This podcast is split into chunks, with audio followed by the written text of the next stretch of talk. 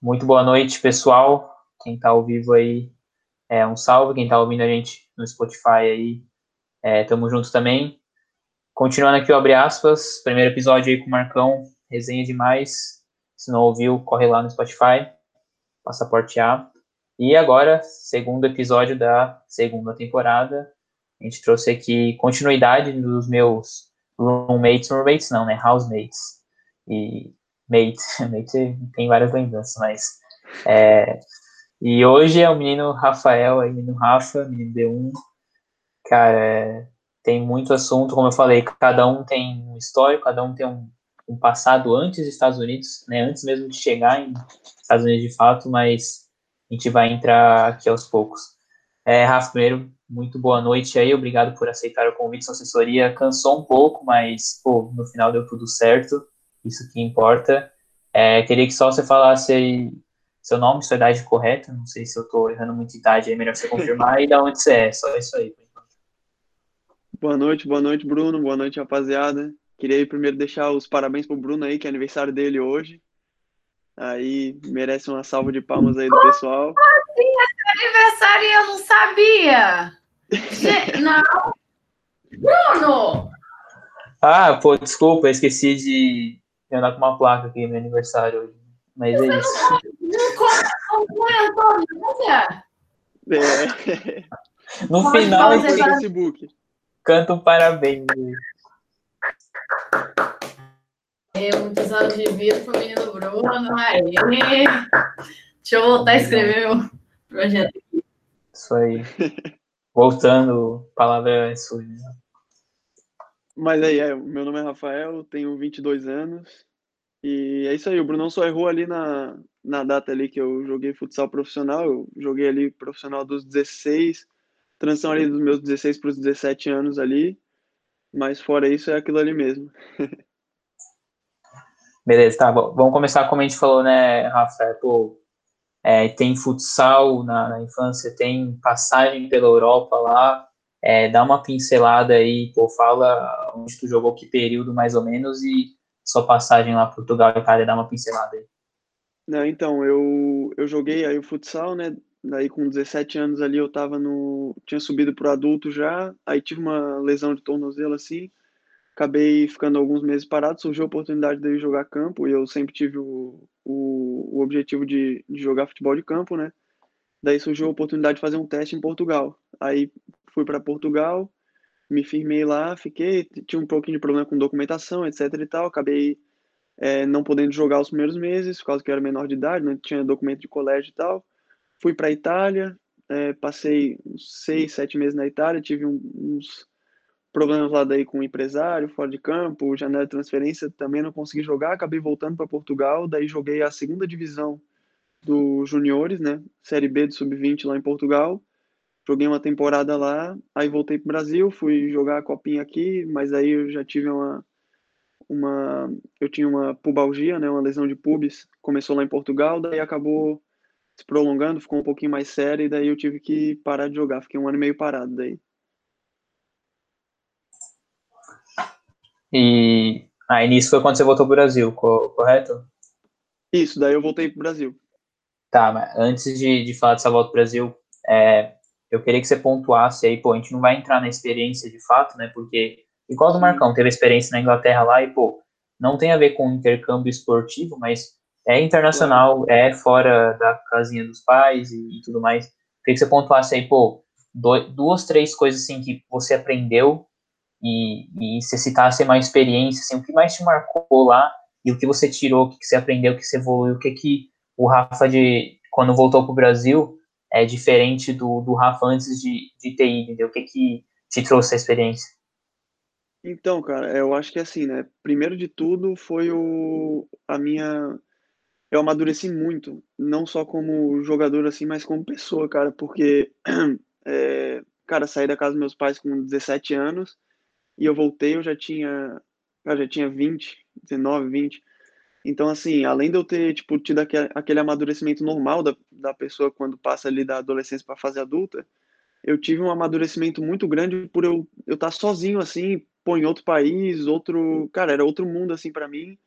É, sentia muita saudade da família, eu sempre fui muito apegado, principalmente com meus avós, e foi bem difícil assim, essa parte de ficar longe, porque ao contrário de como a gente vai para os Estados Unidos, que às vezes tem a oportunidade de voltar é, a cada semestre, lá era uma vez por ano, assim, daí passava Natal, Ano Novo sozinho, isso daí, pô, foi um período muito difícil, sim, mas me fortaleceu muito, e eu consegui, desculpa aí, é, e eu consegui, eu acho que crescer muito como pessoa, sabe, em questão de tomada de decisão, não depender dos meus pais para me ajudarem a tomar uma decisão importante, é, não depender deles para as coisas básicas, né? Tipo, ah, fazer minha comida, é, ajudar a pagar minhas contas, resolver é, coisas de banco, de, de imigração, essas coisas assim. Comecei a resolver tudo sozinho. Fora esse amadurecimento, né? A saudade, acho que outro ponto que, que pegou bastante foi a, a minha evolução esportiva, né? Porque, cara, eu comecei a, a conviver com gente de, de outras é, de nacionalidades muito diferentes. Pô, meu time tinha muito africano, muito.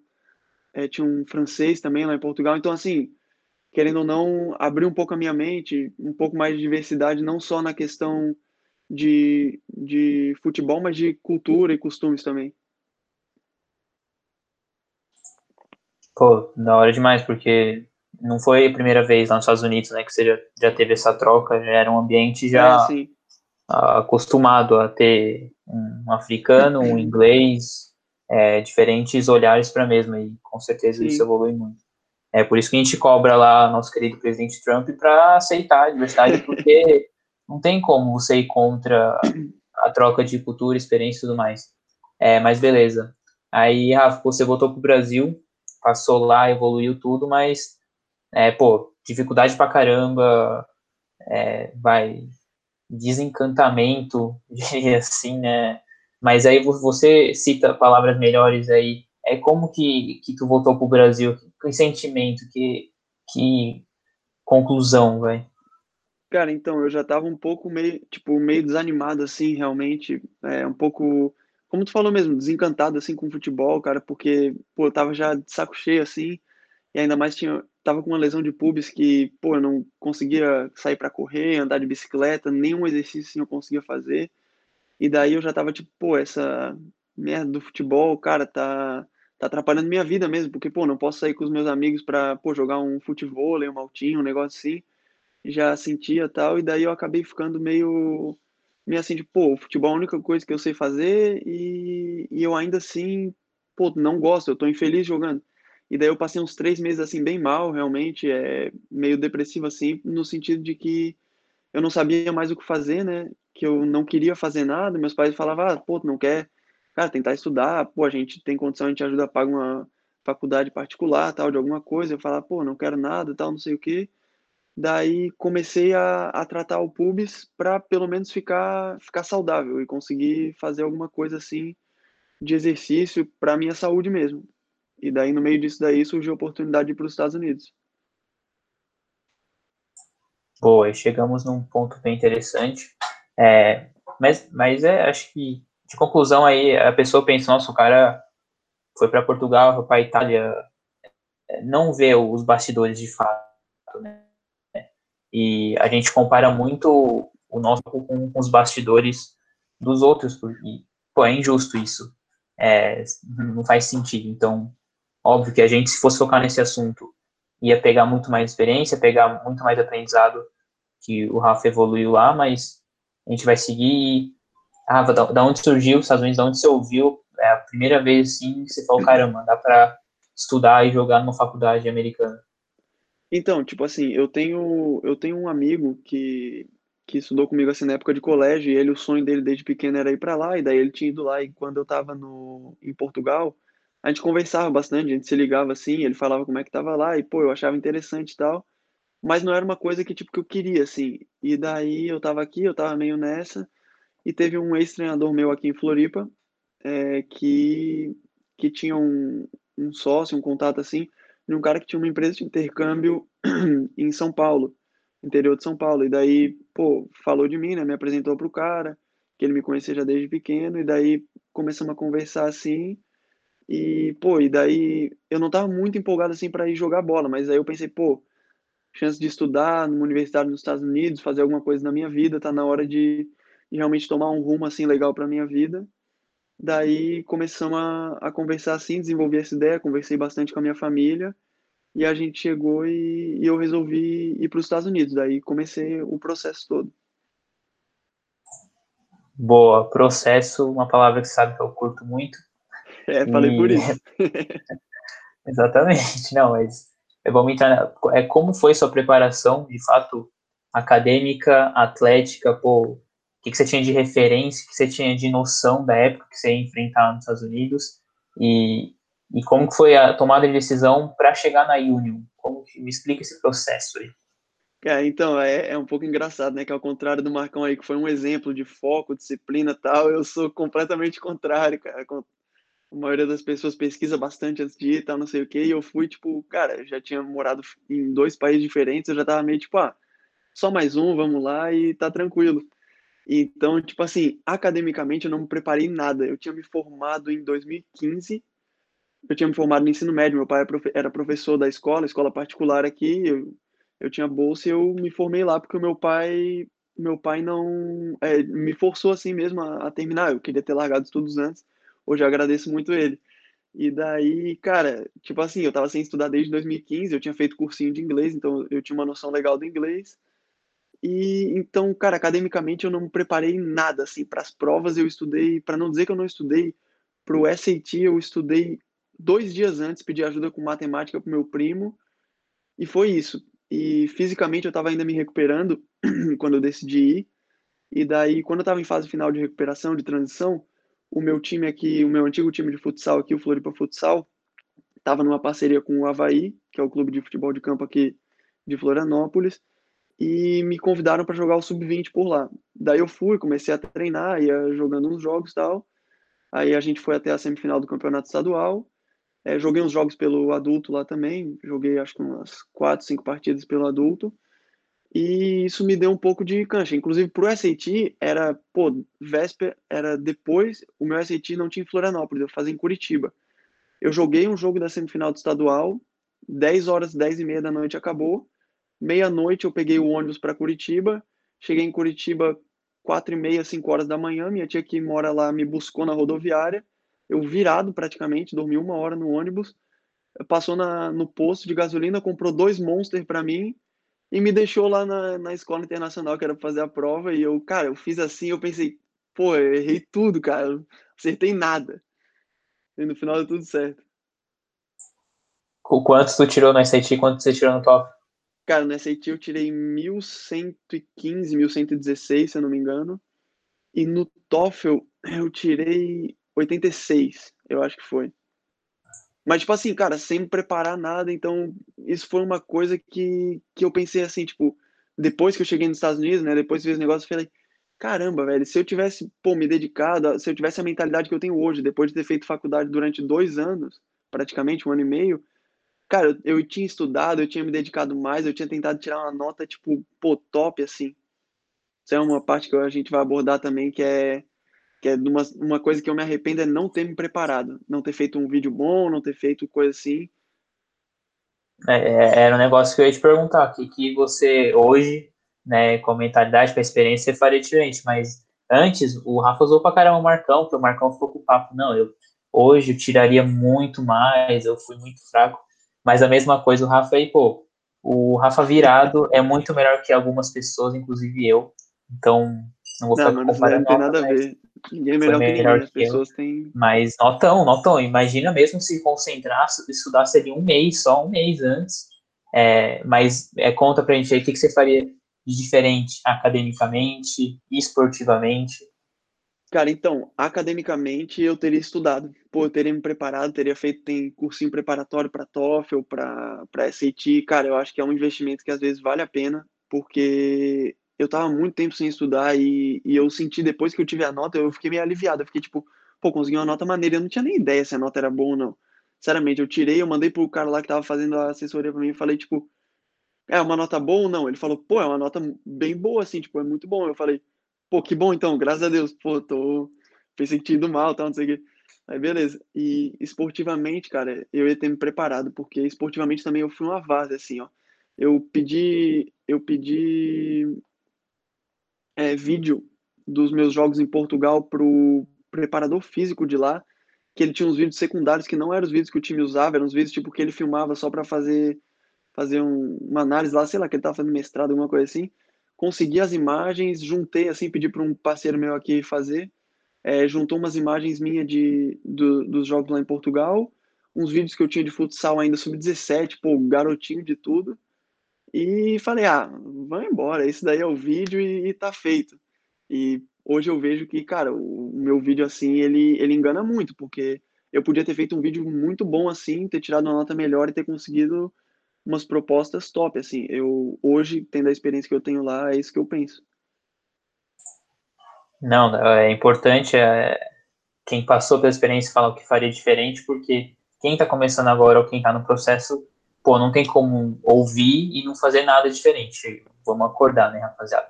Mas. Pra você, Bruno e Rafa, para você ver, ele botou vídeo tudo que é pedaço de vídeo, vídeo ali, vídeo aqui, vídeo jogando futsal, e foi. E a gente sempre fala que não, é, é preferível que seja 11 contra 11. Mas olha bem, não é impossível de alguém te responder se o seu vídeo tiver aos pedaços também. Então, é ah, muito, claro, não. muito mais da importância da, da qualidade também do vídeo. É lógico, né? A probabilidade é baixa, mas Ninguém vai deixar ele te responder também. Também não tem isso. É verdade. Desculpa aí, Tamires, até te interrompi um pouco ali. É o que eu ia dizer. Cara, depois, se vocês quiserem, eu deixo aqui o link do meu vídeo.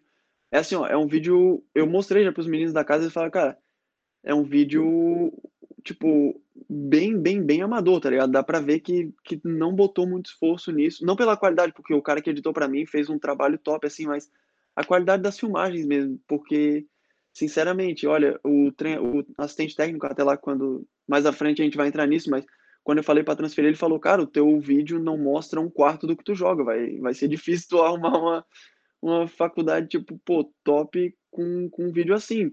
E é uma coisa que eu, se eu pudesse dar de dica pra rapaziada que tá pensando aí, é, cara, investe no vídeo, investe no estudo para conseguir umas propostas boas.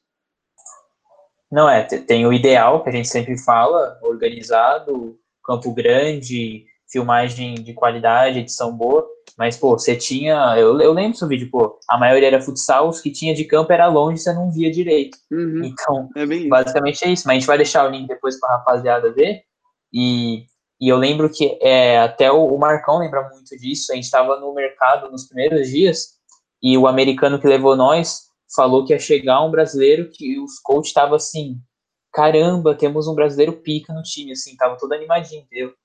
E se eu não me engano, era você, era Rafael que os caras estavam falando. E então, pô, olha, realmente é um quarto, porque, pô, a gente treinava, o Rafa joga demais, o, o Marcão era o melhor de nós, tudo, era o que mais metia gol nos treinos e nos jogos, mas o Rafa deitava também, entendeu? E então, realmente o, o vídeo tem o ideal, rapaziada, mas usa o que você tem. E o Rafa aí com, com futsal, tinha uns golzinhos de futsal da hora, eu usando esse futsal da hora. Foi, usou e foi atrás, pô. Então para de chorar aí e usa o que você tem. É, mas beleza, Rafa, já falou preparação. É, é, questão, você falou, não precisou da universidade também, né? Com certeza você faria diferente, né? Fala Cara, um pouquinho pra gente disso. Isso daí é engraçado. Tipo assim, ó, é, primeira vez que eu vi, né, pô, eu tava eu tive umas quatro, cinco propostas. Dessas, umas três, quatro eram D2. Eu tinha uma proposta da University of North Georgia, é Shorter University, que é na Geórgia também. Uma na Flórida, que era acho que Florida Southern. E eu tava quase fechando com essa Florida Southern. Daí o, o assistente técnico, o assistente coach, né, da Union era, era brasileiro. Pô, me ligou falando vídeo comigo, pô, falou legal assim, tal, não sei o que, falou que era uma boa oportunidade, que lá, pô, ele é brasileiro, tal, não sei o que, é mais fácil. Daí eu, pô, fiquei meio assim, né? Conversei com meus pais, falei, pô, o cara é brasileiro, vai ser mais tranquilo, assim, acho que para se adaptar, pô, vai me botar para jogar, vou jogar e, e dali eu dou um salto para uma faculdade maior, né? Não vou tentar dar um pulo maior do que a minha perna, eu tava, pô, sei lá, muito tempo sem jogar em alto nível, assim, então também não. Eu não tava com muita confiança no meu futebol e no meu físico. E daí, quando eu pesquisei assim, Union College, Cara, eu achei. A primeira que apareceu no Google foi em Nova York. Eu falei, caralho, velho, pô, do caralho, vou pra Nova York, tá, não sei o quê. Beleza.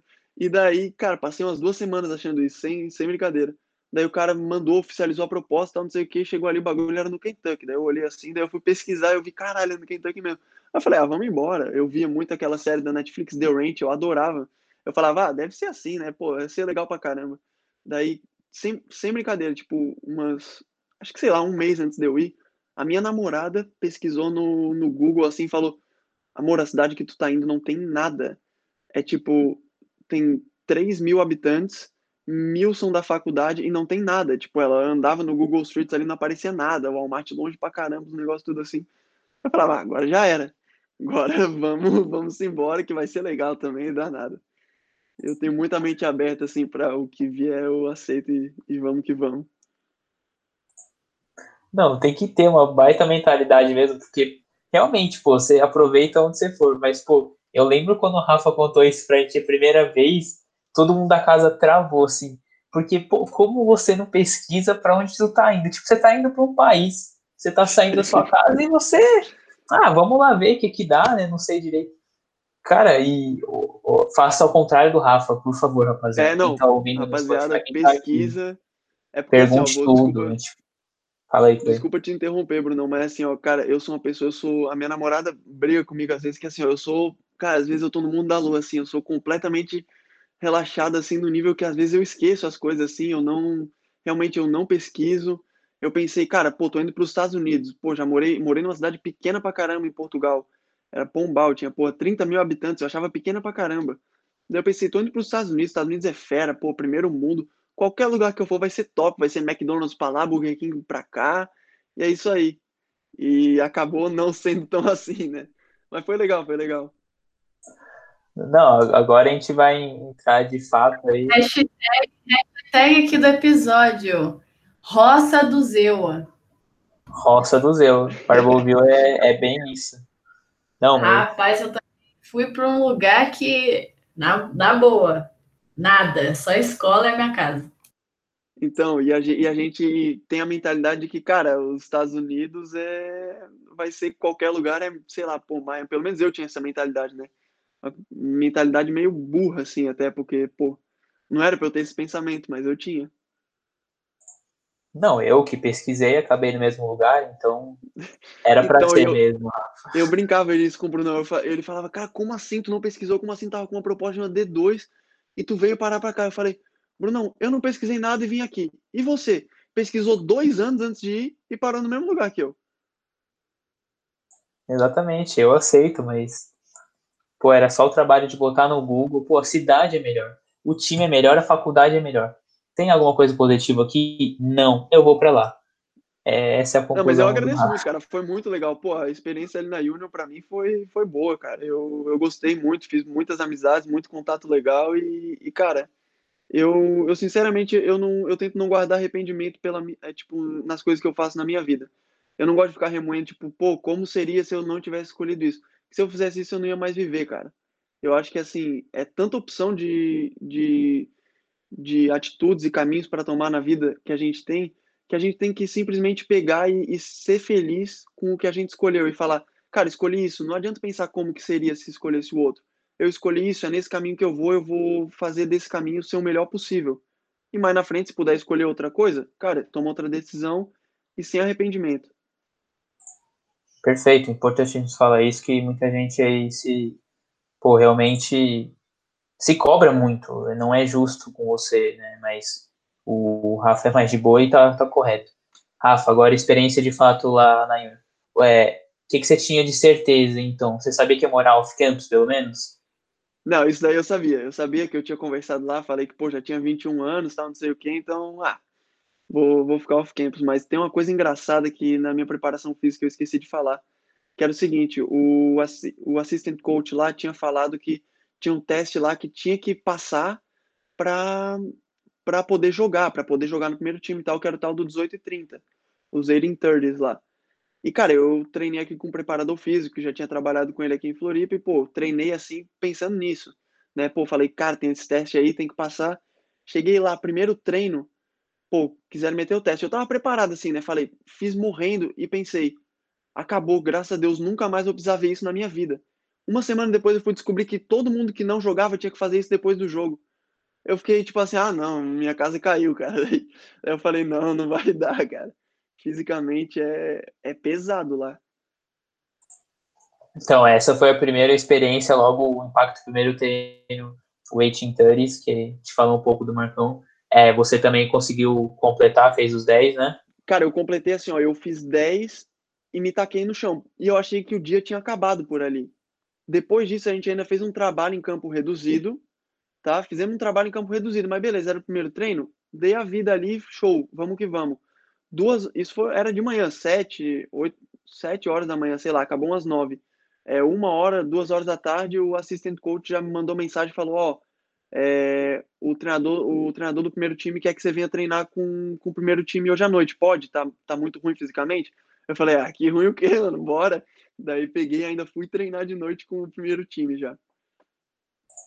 Não, eu queria que você desse por, é, falasse mesmo se você já sabia que ia para segundo time, sabia que ia só treinar, fala do seu problema de elegibilidade também, que você acabou não jogando, você explica o porquê, e, e como que foi atleticamente a, a sua evolução, o que você esperava, os treinos, como que foi isso?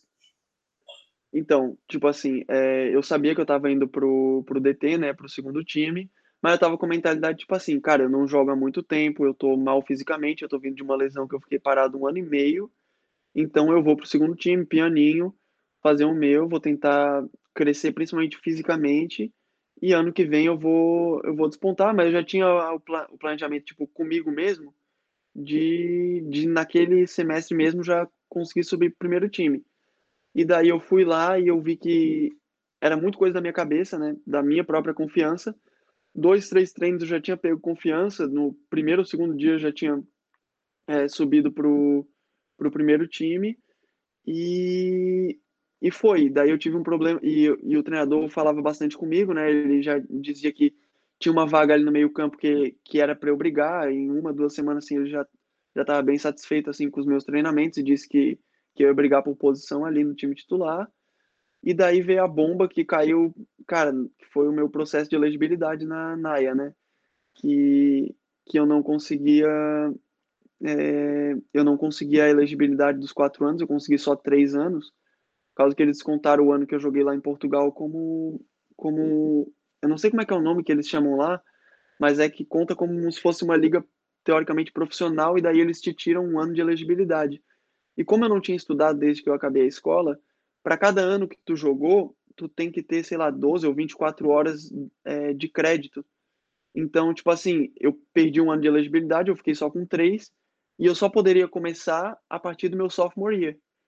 E daí, cara, daí eu tenho que agradecer muito, sim, os coaches foram pô, 100% comigo, é, falaram, cara, a gente não vai tirar tua bolsa, é, pô, tu fica aqui treinando, mas a gente não quer que tu desanime, a gente quer que tu continue, pô, nessa pegada aí, vamos te deixar treinando com os dois times, com o primeiro e com o segundo, para tu evoluir fisicamente e tal, não sei o quê, e, mas, pô, tenta não desanimar, eu sei que é foda, não sei o quê, e, e, cara, isso realmente me ajudou muito, porque eu buscava motivação, já que eu não podia jogar, eu falava, ah, todo dia a minha motivação era o que? Era o treino. Porque todo mundo jogava final de semana. Eu, no final de semana, ficava chupando dedo, trabalhando. Daí eu falava, ah, então nos treinos eu vou, eu vou dar a vida ali. E daí eu treinava, treinava sempre na, numa intensidade boa, assim. E isso foi bom para mim, porque fez eles gostarem cada vez mais de mim, assim. Não, o Rafa virou queridinho, assim, tranquilo pro treinador do primeiro time. Isso ele não tem como negar. E, mas, o Rafa, eu queria que você fala assim, pô, o ritmo. É, eu sei que é treino, você não chegou a pegar jogo tal, mas para você foi de boa se adaptar, é muito mais pegado do que você imaginava, físico pesou tudo isso mesmo para você, é, ou sua posição estava de boa, como foi a adaptação para você? Então, é, eu tinha uma expectativa de bastante físico, mas até que, cara, é, superou minhas expectativas, digamos assim. Fis, o físico lá foi, foi o que mais me pegou, e eu sempre tive um pouco de problema, assim, com o físico. É, a rapaziada até brincava, né, que eu, que eu nos treinos físicos eu era igual o Douglas lá, o meia que se aposentou agora, que eu não, não gostava de correr mais aqui. Eu realmente tinha problema com o físico, assim, eu, eu me dedico e tudo, mas, cara, é, era muito físico e, e, eu acabei não aguentando, tanto que no, no final do ano, em novembro ali, eu tive um estiramento no adutor de novo, recorrente da minha pubalgia, e daí eu machuquei de novo por conta da carga física muito forte em mim. E eu também vacilei, não fiz um fortalecimento que deveria ter feito, né? Mas taticamente, tecnicamente, é, eu achei eu achei um nível, cara, tranquilo. Tipo assim, que se tu se dedicasse, tu treinar, pô, tu, tu acha que tu não tem tanta condição assim, cara, treina fundamento, treino básico, é, e se dedica lá pra caramba, assim, vontade, intensidade o tempo inteiro, que tu, que tu nivela. Porque o futebol é assim, cara. O futebol tu tem que sempre tentar nivelar de alguma maneira. Se tu não consegue nivelar é, taticamente ou tecnicamente, tu tem que é, nivelar na intensidade ou no físico. E daí é onde eu vejo, cara, os caras pegavam muito pesado assim no físico. E para mim, pelo menos, né, eu senti assim, o físico foi o que mais puxou. Não, o, americano é justamente tem isso, é o físico, mas o problema do americano é a bola, né? Se alguns americanos eles rebotavam a bola, acabava. Mas, pô, o que o Rafa falou é muito importante, de dica real mesmo. Pô, o futebol, é, ele é, são vários pontos, né? Ele, ele, é mais complexo, não é uma coisa só. Então, você pode estar mal em uma coisa ou outra, mas você tem que, justamente como o Rafa falou, nivelar onde você pode. Pô, treina fundamento, treina físico. Pô, você tem um, um bom passe, uma boa noção de marcação, posicionamento, é, entendendo o sistema, você não precisa ser nenhum Messi para ser titular. E, e, com certeza o Rafa pegou muito fácil isso taticamente e, e se adaptou nisso. É, mas é, ele era realmente o Douglas Cachaça lá do time, é, barriga de cadela ali, mas, é, mas soltava a bola aqui e fazia o jogo via várias viradas de bola. Pô, eu não consigo ver virada de bola que, que o Rafa via, mas é, atleticamente, beleza, a gente volta para o desfecho disso aí depois, mas agora eu quero falar academicamente, Rafa. Mas fala... só deixa, não, só deixa eu te cortar rapidinho, Bruno. vou te falar outro aspecto que é muito importante no futebol aí, cara. Eu acho que é que é a mentalidade. Tu tem que treinar a tua mente acima de tudo.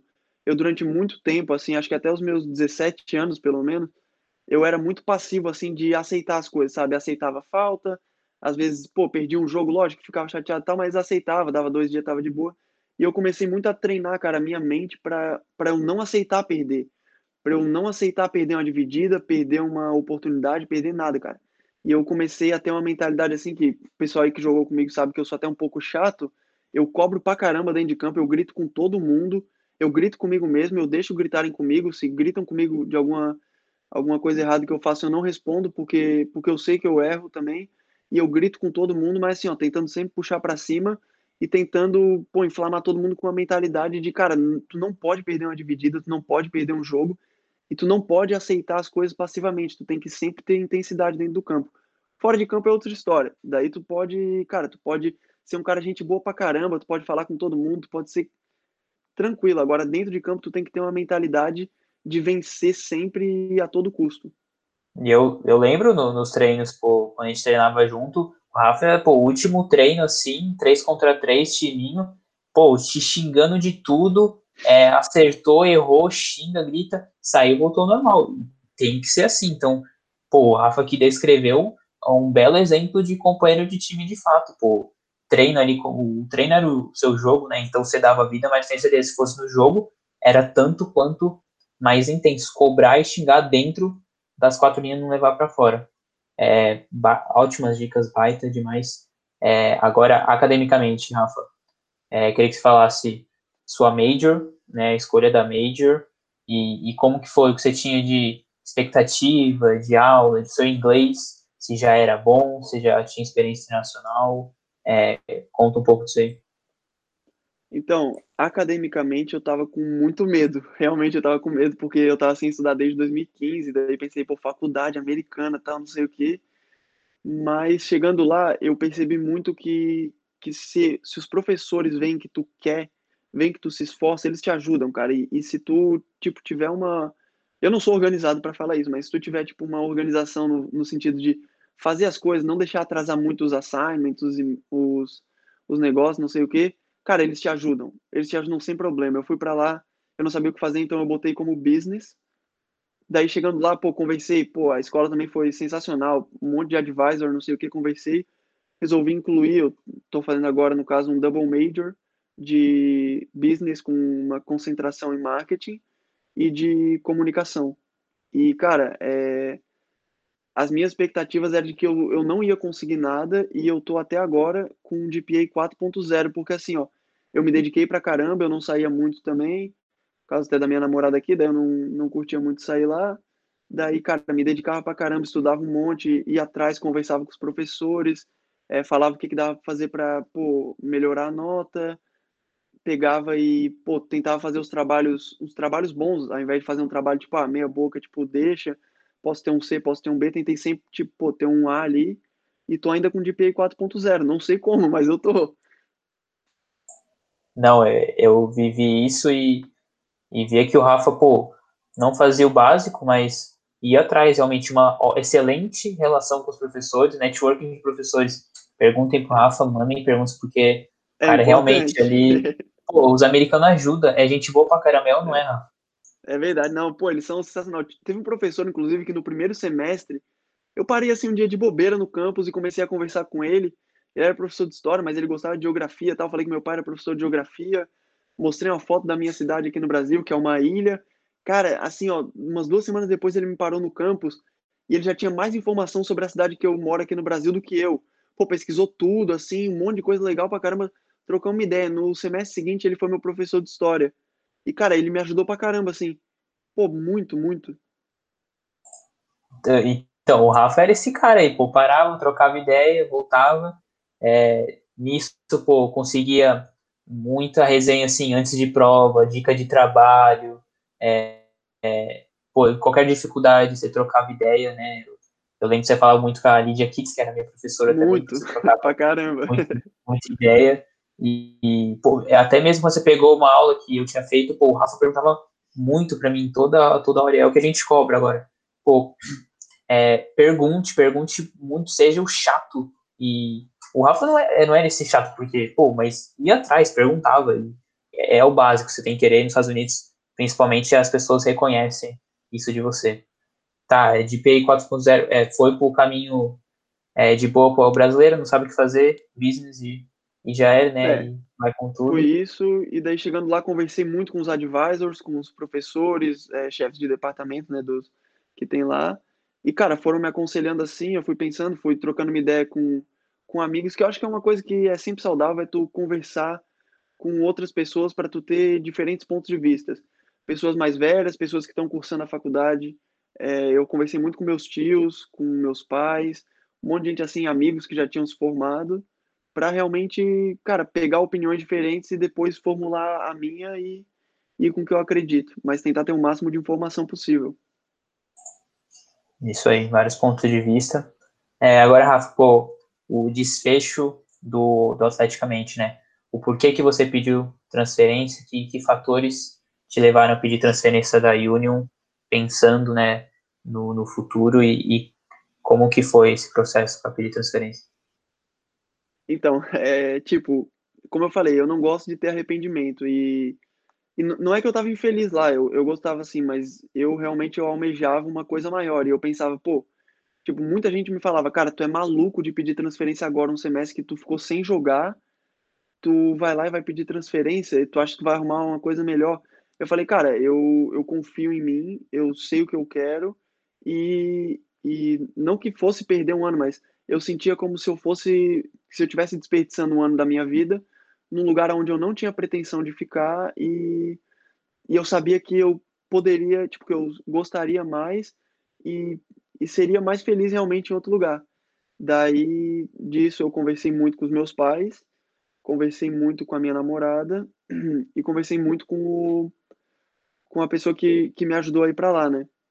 E daí, cara, falou, eu falei, ah, principalmente para ele, né? Eu falei, tu acha que, que dá para conseguir alguma coisa só com as indicações dos treinadores? É, o vídeo que tá aí é o mesmo vídeo que eu não joguei e as minhas notas. Ele falou, cara, é, eu, eu sei do teu potencial agora, que ele também não me conhecia, né? Só conhecia de palavra, mas ele era muito amigo do assistente técnico lá da Union. E o cara falou que eu era muito bom, então não sei o que ele falou, ó, confio muito na palavra do Tomás, então assim, ó, é, eu sei o que que tu joga, e, pô, pelas tuas notas, pode confiar que a gente vai conseguir uma coisa legal. É isso que tu quer mesmo, é transferir? Eu bati o martelo e falei, não, é isso que eu quero. E daí, nisso daí fui lá, daí teve toda conversa, tive que pedir a release para os coaches, tal, daí é uma outra história aí que o Bruno conhece. E, e, fui, cara, e, e, com a cara e com a coragem. Todo mundo falava, ah, se tu não conseguir um, um lugar onde tu quer.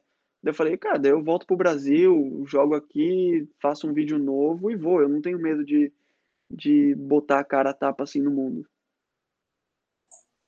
O, esse negócio de pedir release é muito engraçado. Quem já passou por isso sabe, né? Porque, é, para quem não sabe, sempre no final da temporada, rapaziada, pô, é, vai, sempre tem uma semana ali que os treinadores é, deixam para você marcar um horário para ir no office dele e trocar ideia da temporada, pessoalmente, né, o seu desempenho, e ali é a hora de você pedir transferência ou, ou já fazer os planos para o outro ano. E foi muito engraçado que o pessoal da casa, todos pediram transferência, né, e, e era muito engraçado, cada um ia, era, era uma resenha, e a gente criava teorias último, a... Foi, foi o último, foi o último. E o Rafa é o que ele mais falava e acabou sendo o último, mas é, é, é, um momento assim, complicado, não é, não é simples ir lá e chegar no office dos caras, né, e pedir transferência. É uma conversa séria, cara, é um papo reto, assim, tu, cara, se tu tá com uma decisão, tipo, se tu realmente quer aquilo, é uma negociação, querendo ou não, eles vão tentar te convencer a ficar, é, e, e tu tem que decidir se é realmente aquilo que tu quer e ser, e ser firme mesmo, e daí é onde, cara, tu amadurece muito nesse tipo de tomada de decisão. Quando tu sai de casa, assim, porque tu não tem ninguém para te apoiar. A decisão é tua, tu tem que arcar com ela. E tu tem que estar consciente de que pode ser que não dê certo transferir para um lugar para um lugar que tu quer, para um lugar melhor, não sei o quê. Então, assim, tem que ser uma decisão consciente. E tu tem que, que bancar a tua decisão, cara. Tu não pode depois dizer, ah, pô, não quero, pô, tô com medo, vou voltar atrás. Olá, conta é, como que foi de fato os treinadores, como eu falei, ele é queridinho dos treinadores, rapaziada. Conta como que foi, o que, que eles usaram para te oferecer ali. Ah, cara, pô, foi, foi meio choque, assim, né? Tipo, eu cheguei ali para conversar com eles depois do treino, eles, porque como muita gente tava pedindo para sair, ele disse, ó, vocês têm, quem quiser sair, tem até segunda-feira para ir lá na minha sala falar comigo e, e, deu. Cara, daí eu fui lá, né? Eu tava, eu tava nervoso, não, não vou mentir.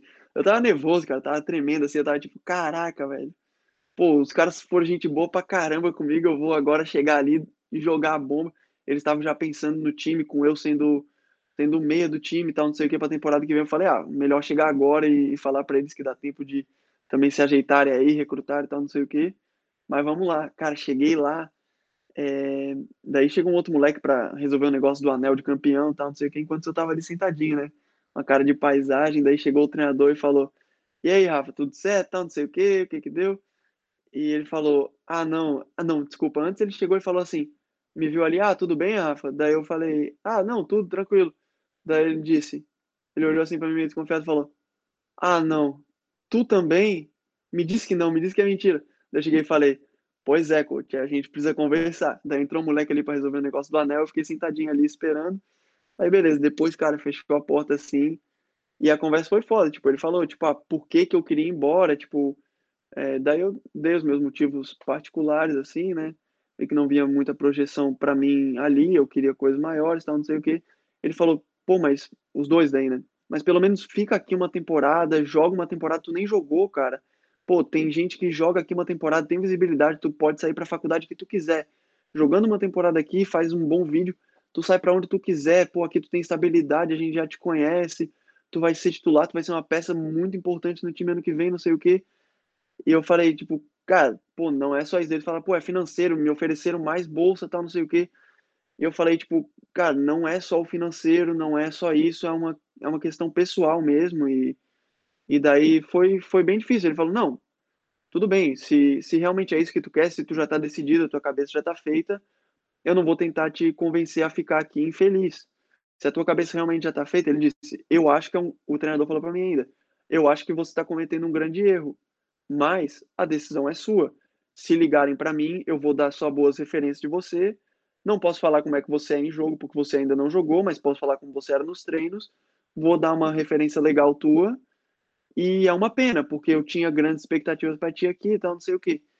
E eu falei, não, beleza, cara, pô, cumprimentei os coaches, eu saí, eu juro, eu saí com uma dorzinha no coração, cara. Eu saí, tipo assim, tipo, pô, tá ligado? Pô, decepcionei alguém que confiava em mim, mas aí depois esse sentimento foi, foi virando, tipo, cara, eu não posso pensar em agradar os outros o tempo inteiro. Eu tenho que ser uma pessoa boa com quem tá ao meu redor, mas eu tenho que fazer o que, o que é melhor para mim, às vezes, eu tenho que pensar em mim. E muitas vezes na minha trajetória eu já me ferrei por pensar mais nos outros do que em mim. Eu achei que era o momento realmente de eu falar, não, é isso que eu quero. E infelizmente, pô, magoei algumas pessoas, mas tudo bem. Eu tô fazendo o que eu quero, é a minha decisão. E quem no final do dia bota a cabeça no travesseiro e tem aquele bate-papo com a consciência, sou eu mesmo. Então, estava tranquilo com isso depois de uns meses. Pô, isso aí, essa conclusão foi demais, rapaziada, porque é, você não vai agradar todo mundo. É, pô, você tenho certeza que muita gente aqui, quando soltou em casa que queria Estados Unidos, já desagradou os pais de cara e você tem que viver com isso. E o Rafa é o exemplo de, pô, é, tem que fazer isso, é essa a decisão. Mas, pô, é da hora demais a sua experiência atleticamente, é, academicamente. Rafa, queria que falasse um pouco, pô, você trabalhava pra caramba, né? Conseguiu fazer uma grana, ajudou. É, conta a sua experiência de, de trabalho lá. Cara, demais, assim, pô, cheguei lá querendo trabalhar e daí não dava. Daí assim que a gente conseguiu o Social Security lá, eu peguei, meu Deus, me enrolei inteiro para falar agora. assim que a gente conseguiu o SSN lá, é, peguei e já entreguei os formulários lá pro pessoal e aquela mesma história do Marcão, ele falou, ah, pô, pode cobrir quem tu quiser. E daí, como eu não jogava, é, a rapaziada do time saía para é, viajar para jogar final de semana e falava, alguém pode cobrar? Eu já falava eu, não sei o que. Deu umas duas semanas, geral já tava mandando até para mim no inbox antes de perguntar no grupo. Falando, cara, tu, tu quer cobrir para mim? Tem shift, sabe, não sei o que. Mano, trabalhei pra caramba. Eu trabalhava até estourar as horas assim também. Eu peguei, daí no segundo semestre, eu trabalhava até estourar as horas, que era 20 horas semanais. No segundo semestre, eu apliquei para trabalhar no, no Starbucks, que a gente tinha dois trabalhos, né? A cafeteria ali e o Starbucks. E daí eu consegui um emprego ainda no Starbucks, foram umas.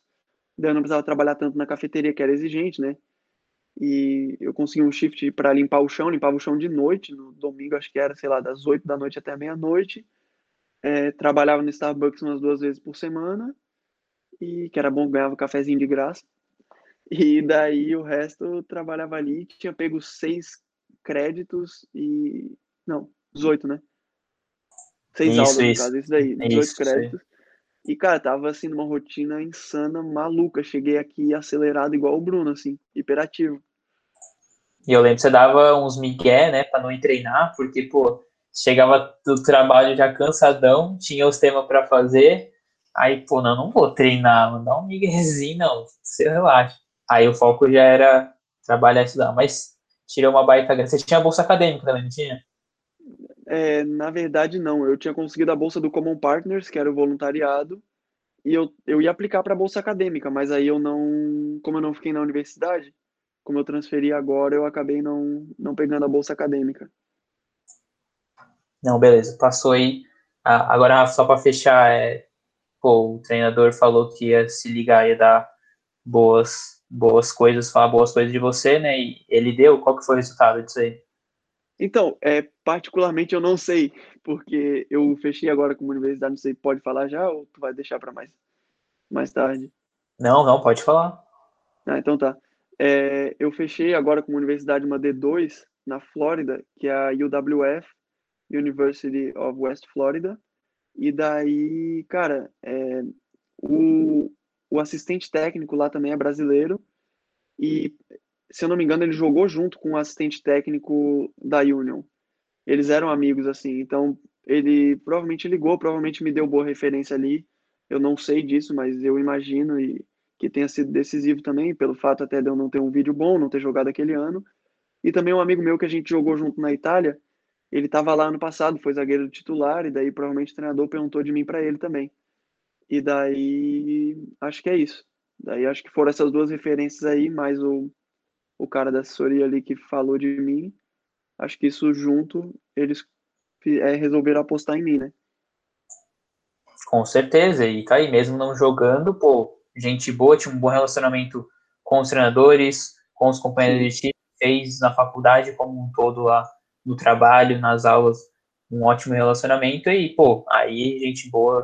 Nos Estados Unidos, isso do, do network é muito real, né? As pessoas é, comentam mesmo isso. É importante você ter um, um bom relacionamento. É, Rafa, pô, demais a história, agregou muito. Eu queria agora que você deixasse um recado final mesmo. É, como você passou muita dica aí para quem está começando, para quem vai começar. Pô, tá aqui tá, tá o mapa de ouro aqui para você fazer um bom, uma boa preparação e tomar boas decisões, né? Mas dá, dá um recado final aí. Cara, então, é, eu acho que se eu puder dar um recado final, seria para a galera abrir a mente. Tipo, cara, para qualquer lugar que você vá, qualquer coisa que você faz na sua vida, vai de mente aberta, porque principalmente lá nos Estados Unidos, no ambiente universitário, você vai encontrar não só pessoas de vários lugares diferentes, com várias culturas diferentes e vários pensamentos diferentes, você vai não só no âmbito social, mas também na parte esportiva, você vai encontrar treinadores com pensamento de futebol que às vezes você não concorda, você vai encontrar jogadores com algumas atitudes que você não concorda, é, os seus companheiros de time, e você tem que ter a mente aberta para aceitar as informações e as experiências no sentido que você que você absorva isso para algum lado, ou que seja para você não fazer igual, ou que seja para você é adquirir isso e realmente melhorar. Cara, não tem problema nenhum imitar os outros às vezes. Tu vê, pô, um cara do meu time chuta bem pra caramba. Ah, vou imitar ele, vou imitar o jeito que ele chuta, vou imitar o drible que ele faz, não tem problema nenhum isso. É, cara, vai com a mente aberta, que vai ser uma experiência completamente diferente, você vai ter uma vida completamente diferente e, e as coisas não são geralmente como é na casa da gente, como é com os nossos amigos de colégio, é, de prédio, de, de rua, de bairro, de qualquer coisa. Às vezes tu é o melhor no teu condomínio, às vezes tu é o melhor no teu time, e tu chega lá e tu vê gente de muito lugar diferente e você tem que começar, tem que saber lidar com o fato de talvez você não ser o centro das atenções, talvez você não ser o melhor, e, e ainda assim ser feliz com isso. Então, cara, abrir a mente para para aceitar as experiências e aproveitá-las. Baita demais. Antes de finalizar aqui, rapaziada, perguntas aí. É, não sei se tem no, no chat, mandem aí ou pode abrir o microfone e meter bronca. Enquanto isso, vou vendo aqui no chat se tem alguma. Ô, Rafa, eu tenho uma pergunta. É, qual a sua expectativa agora numa D2? Porque você estava numa Naia, né?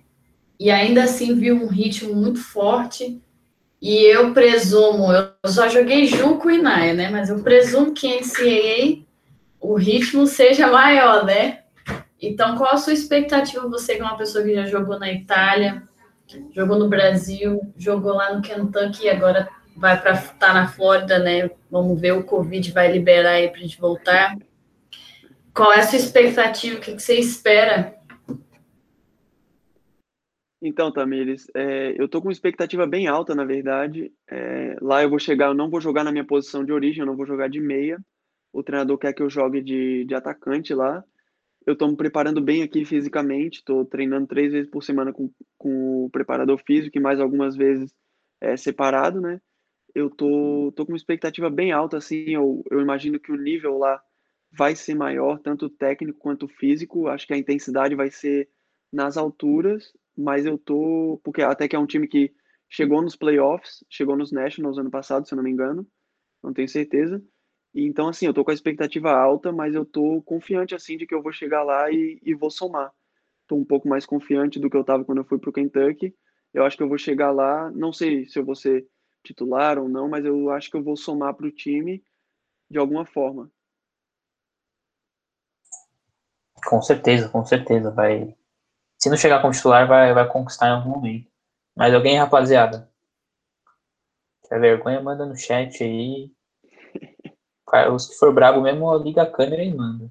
Se eu que sou feio liguei a câmera, né, Brunão? Aí, pô. O Rafa. Aí a pergunta do Marcão aí, ó. Aí, Marcão. Como foi desafios com, com tal de inglês?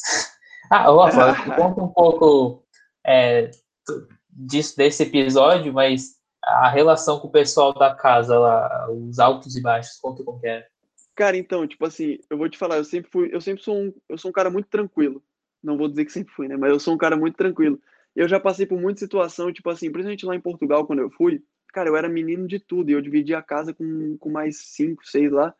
E, pô, eram uns caras mais brutos, tá ligado? Tinha uns dois africanos, tinha um brasileiro mais velho, os caras eram mais malandrão, e eu era quietinho na minha. Mas eu via como eu não podia deixar os caras deitar em cima de mim. Você tem que se impor, entendeu? Você tem que ter o seu espaço ali e se impor. E, e, cara, eu já não era mais menino. Pô, já tô com 22 anos na cara, tava lá na casa. E eu entendo, pô, que a gurizada é nova, às vezes é a primeira vez que tá saindo de casa. Então, pô, às vezes sai à noite, faz barulho, faz festa, faz, pô, não sei o quê. Às vezes não lava a louça, deixa as coisas jogadas, não se organiza, tal, não sei o quê. E, tipo, eu não sou chato com isso. Eu entendo que, que o pessoal é novo, lógico, às vezes me irritava, às vezes brigava às vezes a gente não tá num dia bom, né? Mas daí, cara, no segundo semestre teve um maluco lá, um inglês foi morar com a gente. Porra, que bicho bagunçado, cara. Sem, sem brincadeira, era o cara mais bagunceiro que eu já vi na minha vida. O quarto dele era tudo jogado, tudo revirado. E, tipo, eu não tinha problema nenhum com ele. Nunca tive, tipo, dentro de campo, nada assim e tal. Pô, sempre, fui, sempre tratei todo mundo bem. Só que, cara, o maluco mandou uma mensagem muito racista no grupo, tá ligado? E, e sem brincadeira, assim, tipo, não, não racista questão de pele mas, pô, foi extremamente ignorante, tá ligado? É, ficava mexendo o termostato para mais baixo, sendo que a gente já estava na casa um semestre a mais, deixava num clima ali é, mais quentinho para o cara poder andar de bermuda dentro de casa. E daí, pô, ele mandou falando que, ah, que a gente não tava, que se a gente acha que a gente está na selva tropical do Brasil, tá muito enganado, não sei o quê. Cara, daí eu fiquei indignado, mandei uma mensagem ali no grupo, que eu não sou muito também de, de dar ideia no WhatsApp. Daí, cara, eu mandei uma mensagem no grupo, falei, cara, primeiro para de ser burro, para de ser ignorante, estuda geografia, a floresta tropical não é nem metade do Brasil, é, e se, se falar assim na minha cara, eu vou te arrebentar. Pronto, falei assim. E, bum, catei e saí do grupo do WhatsApp. Daí, já é, eu achei que, pô, o moleque era, era mais novo assim, né? Achei que ele ia baixar a bola, falar, pô, tá louco, não tô, tô perto de casa, tá, não sei o quê, eu ainda sou, eu sou meio, meio esquentado assim e tal. E daí eu pensei que ele ia dar uma recuada, tá ligado? Eu pensei, pô, dei a ideia nele, ele vai, ficar meio cagado, os moleques vão dar ideia nele, tipo, ô, oh, não fala com o Rafa, o Rafa é assim, pá, o Rafa é maluco, não sei o quê. É, esquece, pede desculpa quando ele chegar em casa, tal, não sei o quê. Beleza. E fui pra minha aula de psicologia lá, sei lá. Catei quando voltei em casa, pô, o moleque quis cantar de galo pra cima de mim, daí eu já peguei, já fui pra cima dele assim, daí já veio todo mundo separar, veio o Brunão separar, não sei o quê. Daí, cara, eu cheguei e, e fui pra cima dele e falei, cara, tu não sabe quem eu sou. Daí ele quis me tirar, quis falar que eu era playboy e tal, não sei o quê. Eu falei, ah, mano, tá maluco? Pô, eu falei, joga meu nome no Google, pesquisa minha história, larguei aquelas pedidas, que eu não sou de largar as coisas assim, mas na hora da raiva a gente fica meio, meio cuzão mesmo. Daí eu larguei essas resenhas assim nele e falei que ia pegar ele, cara. E falei, tu fica esperto que eu vou te pegar. E daí deu um apavoro nele. Daí o que aconteceu foi que, pô, deu uma semana desse rolo, deu o spring break ali. Fui para casa que eu tenho uma tia que mora na Carolina do Norte. Ela me mandou uma passagem, fui lá para casa dela passar o spring break. Daí estourou o bagulho do Covid ali, voltei para casa e nunca mais foi. Mas ia dar faísca ali, cara, se eu continuasse o semestre inteiro. Não, e você falou, o pessoal segurou você, eu não lembro de pessoal, eu lembro de mim, o resto dando risada ou botando mais fogo. Mas é. o off-campus, rapaziada, todo dia vai ter coisa ali, sempre vai ter uma coisa que você não vai concordar, sempre.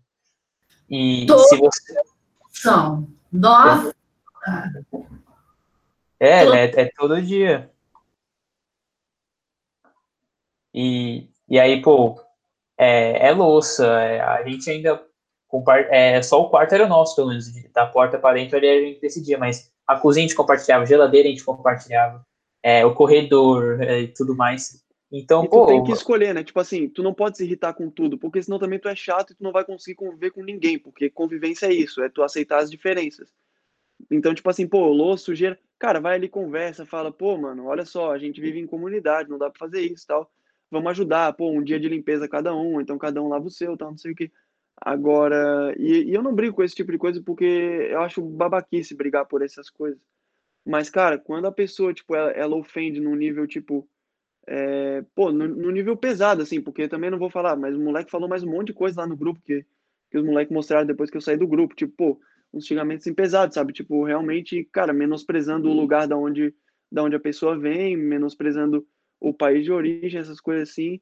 E, e, cara, eu fico indignado com esse tipo de coisa. E daí, às vezes, a gente também não se controla, né? Que ninguém é, é 100% perfeito, santo, nem nada. Você já tava naquele dia que se desse bom dia, você já dava uma voadora. Aí imagina, é. nesse mesmo dia, o inglês vem pagar de é, o explorador da, da selva e a gente é, usuários. Ah, quem quiser os prints, rapaziada, 50 dólares, tá na mão, só me chamar, beleza? Mas foi uma resenha engraçada. Aí, mas repassa para mim um dinheiro desse, cara. Não, tem, tem até vídeo da, da resenha. Mas, pô, vai acontecer isso. No, é, mas também teve muita coisa boa lá, não teve, Rafa? Falei. Pô, pra caramba, cara. É o que eu digo. As memórias predominantemente positivas e, cara, sensacional. Conheci muita gente legal, falo com o pessoal até hoje, assim. É, e, e, é o que eu digo, a gente tem que escolher. Eu escolhi tirar os pontos positivos e, e eu acho, hoje, eu olhando assim para trás, lógico, quando você está no meio da situação, no olho do furacão, às vezes tu não vê, tu enxerga mais os pontos negativos. Hoje, olhando de fora, é, o tempo que eu passei ali na Union foi muito mais positivo do que negativo, mas com certeza. Perfeito. Bom, rapaziada, é isso. Acho que não, não tem mais perguntas aí. É, pô, aprenderam demais aí. Aprenderam tanto o que fazer, tanto o que não fazer com o Rafa. É, é mas. Muito que não mas, fazer. com certeza, mas aprendemos, aprendemos. E, e foi demais, principalmente para quem está no meio do processo, para quem está começando agora, buscando no que vem, daqui a dois anos. E agregou demais. É, Rafa, obrigado por, por dar esse tempinho para nós aí. Obrigado, assessoria do Rafa, tamo juntasso. É, e, pô, agregou para todo mundo, isso eu tenho certeza. E é isso, rapaziada. É, acho que todo mundo curtiu. É, depois a gente vê aí o que, que vocês aprenderam, mas foi, foi demais. Obrigado, Rafa. Obrigado a todo mundo que participou aí hoje. Você que tá ouvindo no Spotify aí, tamo junto. E até o próximo episódio aí. Valeu. Valeu, Brunão. Tamo junto. Valeu, pessoal aí que ficou aí ouvindo também. abraço.